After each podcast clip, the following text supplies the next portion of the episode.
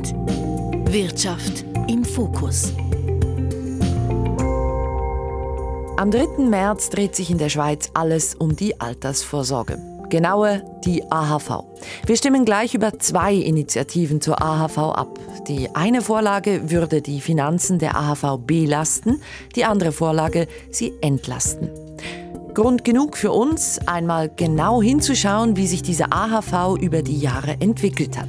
Wieso ist sie einmalig auf der Welt und was sind heute die Probleme der AHV?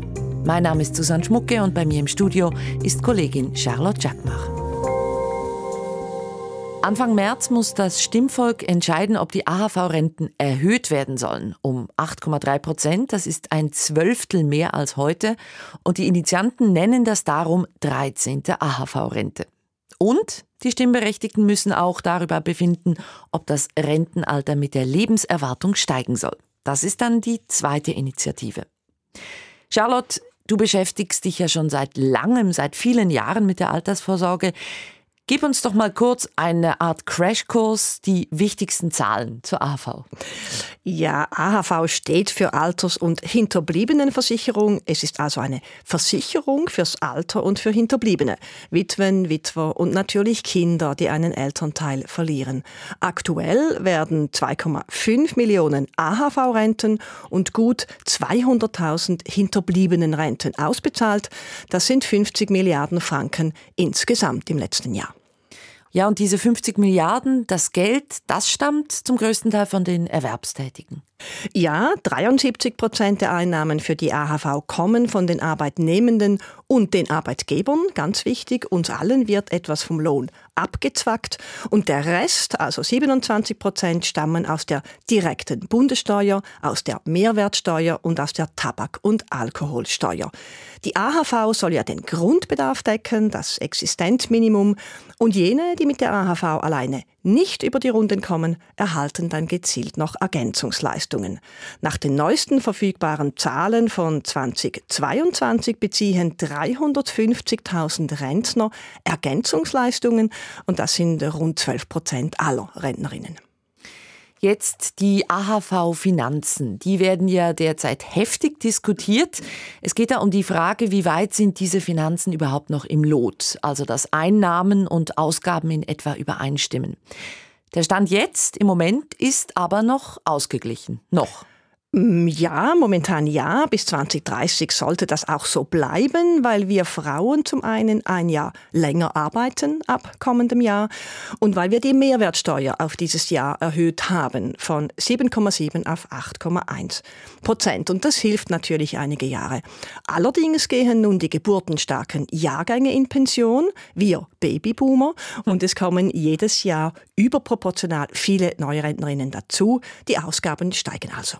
Und wenn jetzt am 3. März die Initiative für eine 13. AHV-Rente, wenn die angenommen würde, dann stiegen die Kosten ja noch zusätzlich. Pro Jahr bräuchte es 4 bis 5 Milliarden Franken mehr. Und wer das bezahlen soll, das lässt die Initiative aber offen. Das ist offen, ja. Um diese AHV-Finanzen, die Entwicklung derselben auch, aber besser zu verstehen, habe ich einen Experten gesucht, der sich in den letzten 40 Jahren intensiv mit unserem Vorsorgesystem auseinandergesetzt hat. Es ist Werner C. Hug, heute 78 Jahre alt. Er ist doktorierter Volkswirtschaftler und Werner C. Hug ist für mich so etwas wie der Monsieur AHV. Er hat unzählige Kommissionen und Bundesräte beraten, kennt jedes finanzielle Detail jeder AHV-Revision wie seinen Hosensack. Und mit ihm habe ich zuerst zurückgeschaut auf die Anfänge der AHV und als erstes gefragt, wie hoch denn die Renten 1948 waren. Also damals 1948 hat man als Minimalrente auch diejenigen, die überhaupt noch nie etwas einbezahlt haben, 40 Franken erhalten. Und in seltenen Fällen hat es 125 Franken gegeben. Und wo sind wir heute? Heute beträgt die Minimalrente 1225 Franken und die Maximalrente das Doppelte, also 2450 Franken. Dieser Betrag 1225 Franken ist ein eigenartiger Betrag. Wie ist man gerade darauf gekommen? Ja, das ist die Geschichte von 40 Franken auf 1225 Franken. Da liegen natürlich zehn AHV-Revisionen. Und die wichtigsten Etappen gehören zur Ära von Bundesrat Hans-Peter Tschudi. Deswegen wird wahrscheinlich heute vom Vater der AHV geredet. Eigentlich ist der Vater der AHV ein freisinniger Bundesrat Walter Stampfli, der die zweite Abstimmung gewonnen hat 1947.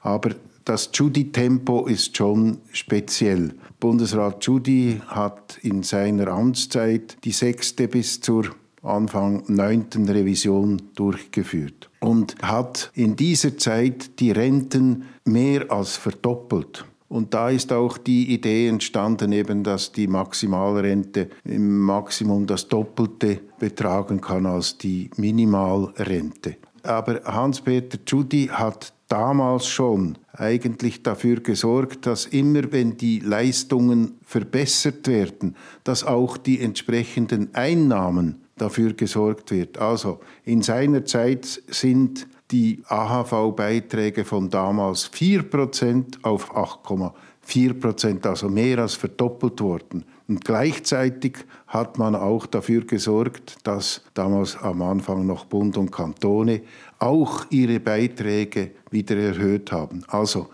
Leistungen erhöhen, ja, aber immer auf der anderen Seite dafür sorgen, dass auch die entsprechenden Einnahmen dafür sorgen, dass das finanziert ist. Und verglichen mit den heutigen Ideen zu einer 13. AHV-Rente hätte das beispielsweise zur Folge, dass man ehrlicherweise gesagt hätte, man muss 1% mehr Mehrwertsteuer oder 0,8% mehr AHV-Beiträge oder eine neue Steuer einführen, damit diese 5 Milliarden finanziert werden. Und das ist etwas, was mir etwas fehlt, weil wenn man Leistungen verbessert, muss man auch dafür sorgen, dass die finanziert sind. Sie sagen, unter Bundesrat Schudi hat man immer die Aktivseite und die Passivseite, also links und rechts von der Bilanz, Ausgaben, Einnahmen eben im Einklang gehalten. Man hat Vorschläge gemacht und hat auch gerade gesagt, aber wir finanzieren das so und so. Wieso passiert das heute nicht mehr? Was hat sich da verändert? Also ich muss vielleicht noch sagen, dass diese Philosophie der Bundesräte von der SP unter Ruth Dreifuß auch so gehandhabt wurden. Ruth Dreifuß hat die 10. AHV-Revision realisiert und die war revolutionär. Sie hat eingeführt Erziehungs- und Betreuungsgutschriften, die werden heute gratis verteilt. Die müssen nicht finanziert werden vom einzelnen AHV-Beitragszahler. Dann hat sie die Individualrente forciert. Heute muss eine Frau, die eine AHV-Rente bezieht, ein eigenes AHV-Konto haben. Und sie hat dafür gesorgt, dass auch die AHV wieder entsprechend auf der Einnahmeseite gesichert wird, indem sie dafür gesorgt hat, nämlich das Alter der Frauen auf 64 zu erhöhen. Und parallel dazu hat man 1999 für die AHV ein Mehrwertsteuerprozent eingetrieben. Also wiederum wie bei Bundesrat Schudi, wenn man Leistungen verbessert, sorgt man auch dafür, dass auf der Einnahmenseite die entsprechenden Gelder fließen. So viel AHV-Geschichte mal für den Moment. Vielleicht noch anzumerken, dieser berühmte Bundesrat Tschudi, der war von 1959 bis 1973 im Amt. Also fassen wir zusammen, bis vor 20 Jahren etwa, da hat man die AHV-Leistungen eigentlich immer wieder mal ausgebaut, aber gleichzeitig auch für die nötige Finanzierung gesorgt. Charlotte, du hast Werner Zehug ja eigentlich gefragt, wieso das heute weniger passiert, also dieser Ausgleich. Hat er die Frage noch beantwortet?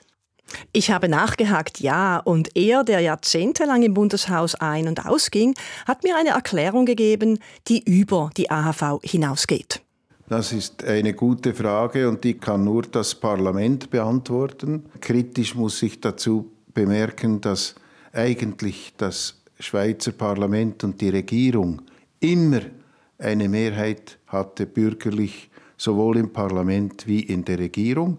Aber seit 20 Jahren, bezogen jetzt auf die AHV, kommen wir nicht mehr weiter, weil sich die extremen Positionen gegenseitig blockieren. Also diese Polarisierung, die momentan stattfindet, sorgt dafür, dass wir zu keinen Kompromissen kommen.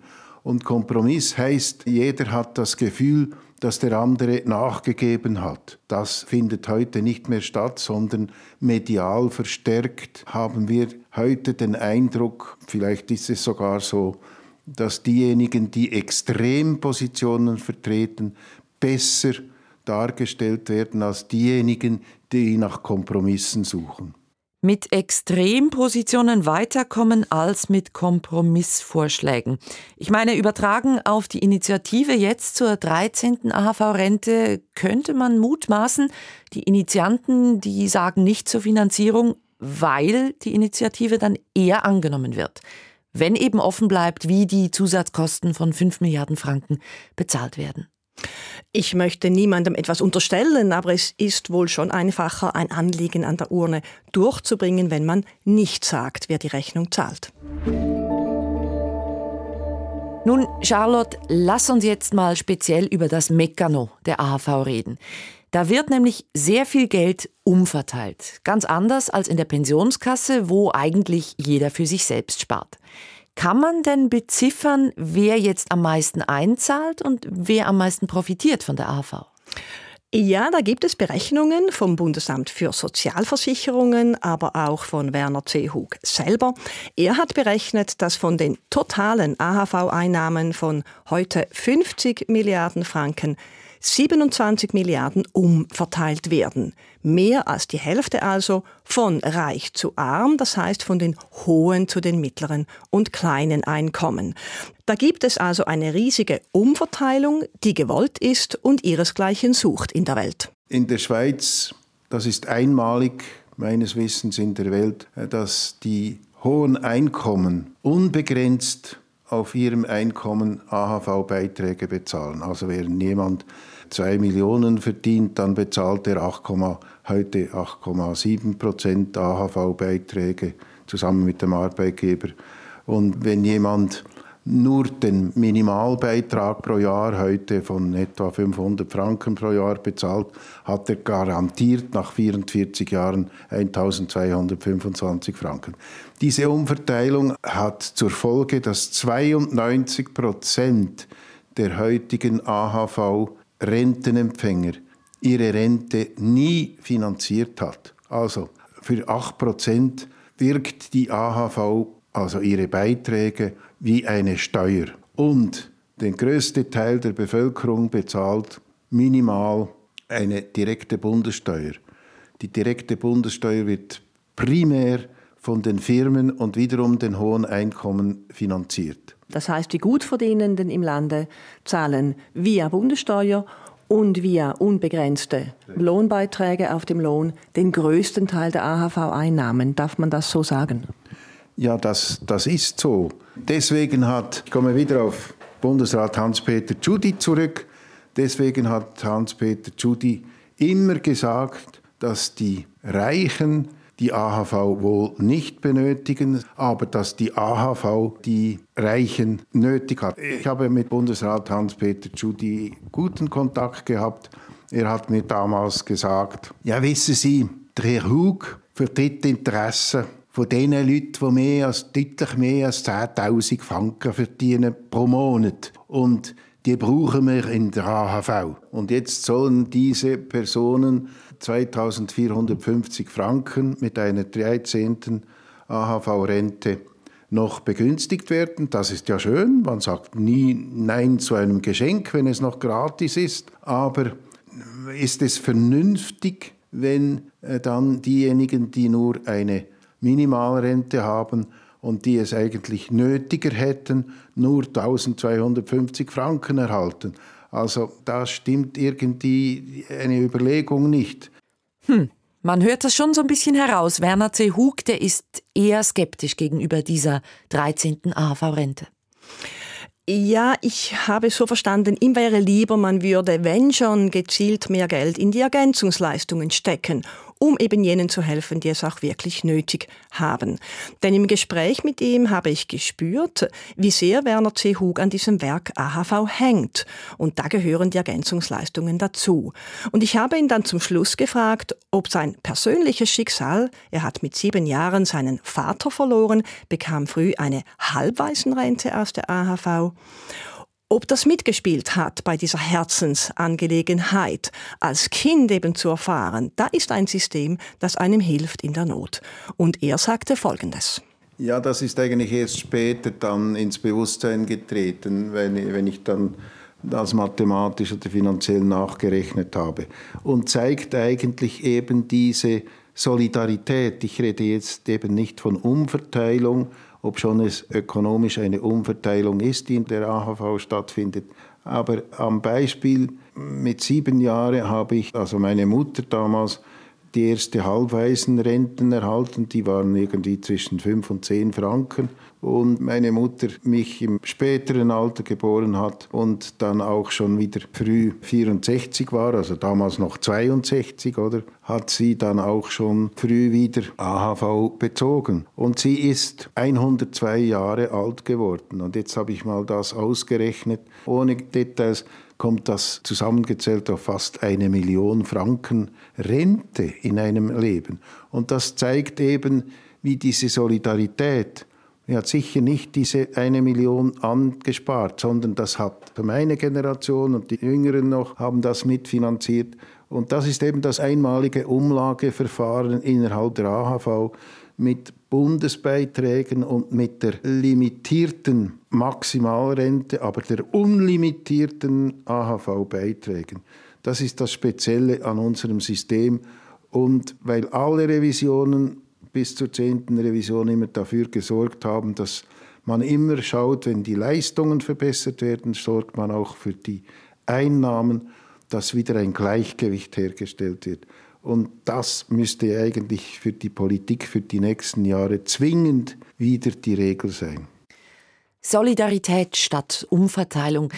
Das tönt irgendwie positiver, finde ich. Und diese Solidarität, die hat ja die AHV auch genau zu dem gemacht, was sie heute ist. Aber es ist schon die Frage, wie weit das gehen kann mit dieser Solidarität. Ich meine, die kann ja auch überstrapaziert werden. Äh, das muss man annehmen, und zwar nicht nur, was die Solidarität zwischen Reich und Arm angeht, auch zwischen den Generationen, zwischen Jung und Alt. Auch da wird umverteilt ich bleibe jetzt beim ökonomischen Begriff, wenn ich darf, äh, und eben immer mehr umverteilt, weil es proportional weniger junge und mehr alte gibt. Stichwort demografischer Wandel. Das ist eine große Herausforderung.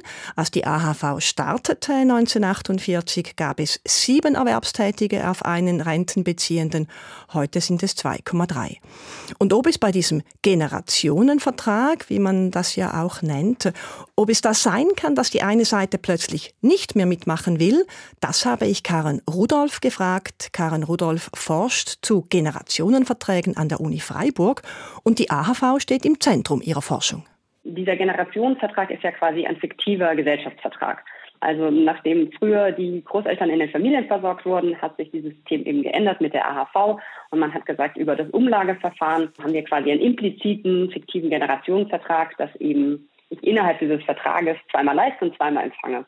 Das heißt, einmal empfange ich, wenn ich Kind bin, wenn ich jugendlich bin von meinen Eltern und das zweite Mal empfange ich in der Rente. Und auf der anderen Seite muss ich aber auch zweimal leisten in diesem Vertrag. Das heißt, in meiner erwerbstätigen Phase muss ich zum einen die Rentner finanzieren, aber ich muss eben auch Kinder bekommen. Ja, das ist quasi dieser fiktive Vertrag, der eingehalten wird. Und jetzt ist eben diese Frage, wird dieser Vertrag überhaupt noch eingehalten oder was passiert, wenn dieser Vertrag nicht mehr im Gleichgewicht ist? Das heißt, wir haben gesagt, wir haben wenig junge Menschen in der Schweiz. Das bedeutet, ein Teil der Gesellschaft hat quasi diesen einen Vertragsbestandteil, nämlich Kinder auch zu bekommen, quasi nicht ausgeführt. Und dementsprechend ist der Vertrag eben im Ungleichgewicht. Und es kann dazu kommen, dass einfach eine Generationen-Ungerechtigkeitsgefühl in der Gesellschaft und in der Schweiz aufkommt. Und das kann dann eben zu Problemen führen. Das kann man nicht messen, nehme ich an. Ja, es ist immer eine, also eine gesellschaftliche Wahrnehmung eben von dieser äh, Gerechtigkeit. Also wann ist quasi, wann sieht die junge Generation, dass sie nicht mehr gerecht behandelt wird? Und dann kommt so ein bisschen drauf an, wenn man sagt, ich muss jetzt schon viel mehr leisten als vielleicht die früheren Generationen, also viel mehr Lohnbeiträge eben abgeben, dann kann es natürlich schon zu so einer Art Tipping Point irgendwann kommen. Dann kann man sich fragen, was kann eigentlich die erwerbstätige Bevölkerung und die junge Generation machen in so einer Situation? Und dann gibt es eigentlich nur zwei Möglichkeiten, nämlich entweder äh, Voice oder Exit, sagt man sozusagen. Das heißt Voice, Abstimmung an der Urne. Kann halt versuchen, den politischen Prozess zu beeinflussen. Aber das ist eben jetzt in der Schweiz auch extrem schwer, weil die ältere Bevölkerung einfach mehr ist als die Jungen. Das heißt, selbst wenn alle Jungen dagegen stimmen würden, äh, würde das am Ende trotzdem nicht positiv für sie ausfallen. Und das Zweite bleibt halt dann der Exit, das heißt quasi die Abstimmung mit Füßen. Das heißt, die guten Erwerbstätigen, die jungen Leute können halt eben sagen, irgendwann, ähm, wir brechen aus diesem System aus, wir kündigen den Vertrag aus, wir gehen äh, woanders hin, wir können diese Belastung nicht mehr tragen. Exit würde bedeuten, dass ich das Land verlasse quasi. Genau, also es sind zwei Wirkungen. Einmal, ich verlasse das Land entweder. Ich versuche mir im Land, natürlich kommt es auf die Gesamtbelastung an, wo ich vielleicht weniger belastet bin über die Sozialabgaben. Und auf der anderen Seite natürlich auch das Anwerben, also die Attraktivität. Wir reden ja auch teilweise von, wie kriege, bekomme ich gute Fachkräfte ins Land. Und wenn jetzt hier auch da die Abgabenlast immer weiter steigt, dann ist das natürlich kein, kein Pull-Faktor mehr. Sie haben diesen Tipping Point angesprochen.